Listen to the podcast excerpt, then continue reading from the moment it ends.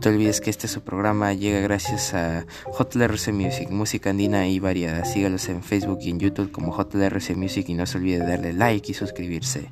Y también no se olvide de seguirnos a nosotros en nuestra página en Facebook y próximamente en YouTube. Red Project.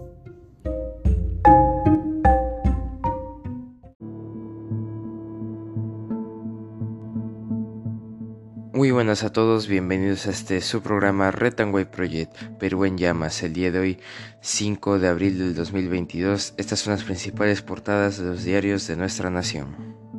En portada del diario La República, gobierno vulnera derechos constitucionales, desproporcionada e inaplicable medida entre gallos y medianoche.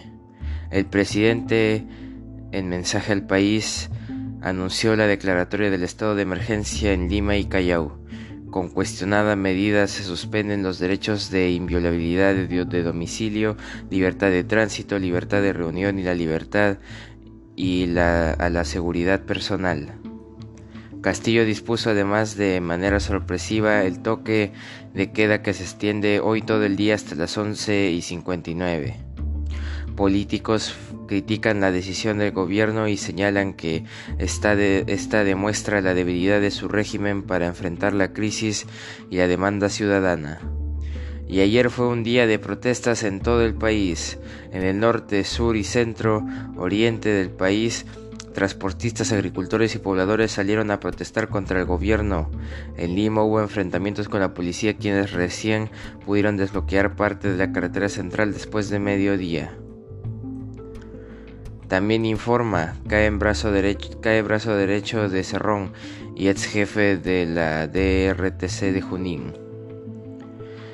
Y mayoría del TC podría beneficiar a algunas empresas. Y baja íntima, Farfán no jugará ante River por Libertadores. Diario La República. Y en portada del diario El Comercio, caos e ineptitud. Violencia. Paro nacional de transportistas causó bloqueo en 12 regiones y dejó 63 detenidos. Casetas de peajes quemadas y saqueos. Defensoría advierte que el gobierno actuó tarde para, para frenar conflicto. Descontrol. Gremios protestan por la alza de combustibles y piden negociación con el Ejecutivo. En el kilómetro 14 de la carretera central hubo enfrentamientos entre manifestantes y la policía. Ante los disturbios en varias ciudades, el Ejecutivo evaluaba ayer declarar el estado de emergencia en zonas afectadas. En, entrevista con José Luis Gaviria, ministro de Defensa, son cuatro muertos, uno que no pudo ser auxiliado por el hospital, un niño que se cae de un puente y dos accidentes de tránsito, nada más. Inaudito, ministro minimiza cifra de víctimas que resultaron de huelgas que llevan varios días. Tremendo, tremendo. Colectiveros informales toman control de la, en la Sutran en, medios, en medio de la crisis. Ministro pidió a funcionarios poner a disposición sus cargos. Riesgo MTC invitó a la mesa a mesa de diálogo para reestructurar entidad que fiscaliza sector a grupos que intentan legalizar el taxi colectivo. Unidad de investigación. Capturan a Arturo Cárdenas Pinturita, el operador de los dinámicos del centro. Huancayo. También cayó Waldis Vilcapoma. Ambos son investigados por, por integrar presunta red criminal. Rechazan las amenazas del ministro Serna a periodistas. No descarta interpelación.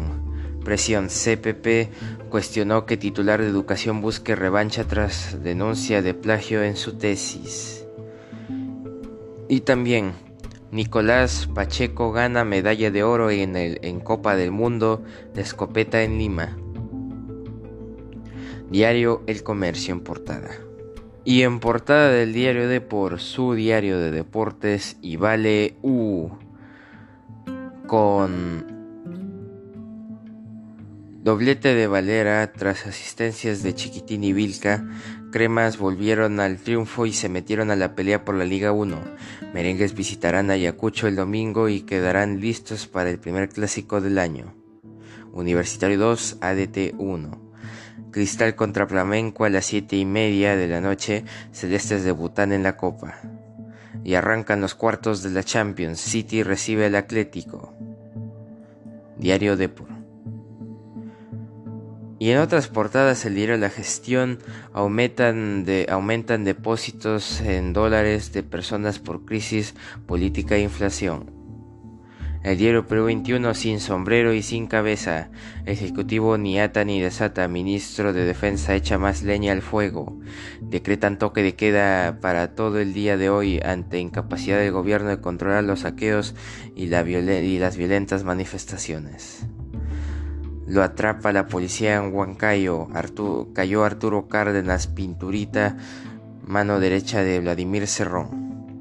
Y defensor le pide al fiscal Pablo Sánchez que investigue a Castillo sin esperar que termine su periodo. Y un oro para el Perú. Nicolás Pacheco es campeón mundial de escopeta.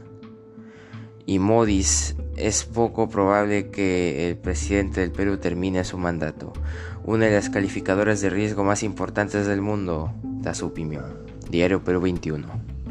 Y en portada del diario Correo, caos y desgobierno. Paro de transporte desató más la más cruda violencia en el país. Hubo enfrentamientos con la policía, saqueos en centros de abasto. Una persona falleció por, porque un bloqueo evitó su traslado de emergencia a un hospital y hasta incendiaron garitas de peaje en Ica mientras los desmanes imperaban en diversos puntos del territorio. Disculpa, el presidente Pedro Castillo, ajeno a toda crisis, inauguraba ambientes de institución educativa en San Juan de Lurigancho. No, pues, caos, caos total. También caen Pinturita y Waldes Vilcapoma, prófugos hace cinco meses por el caso de los dinámicos del centro. Diario Correo. Y bueno, un día como hoy, 5 de abril, es el 95 día del año del calendario gregoriano, el que todos conocemos, el que todos usamos.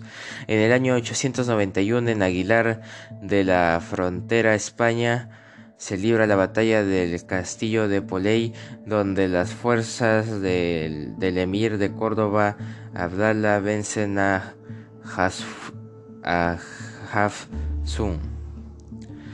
En el año 1794, en París, Francia, guillotinan a Georges Jacques Danton, líder de la Revolución Francesa. En el año 1839, en Santiago de Chile, se inaugura el barrio Yungay en honor a la víctima, digo, en honor a la victoria de Chile en la batalla de Yungay. En el año 1925 en Reino Unido se, introduce la moderna regla futbolística del fuera de juego. En el año 1945 se inicia la revuelta georgiana de Tetzel. En el año 1979 en Chetumal, México se inaugura el, el Estadio 10 de Abril.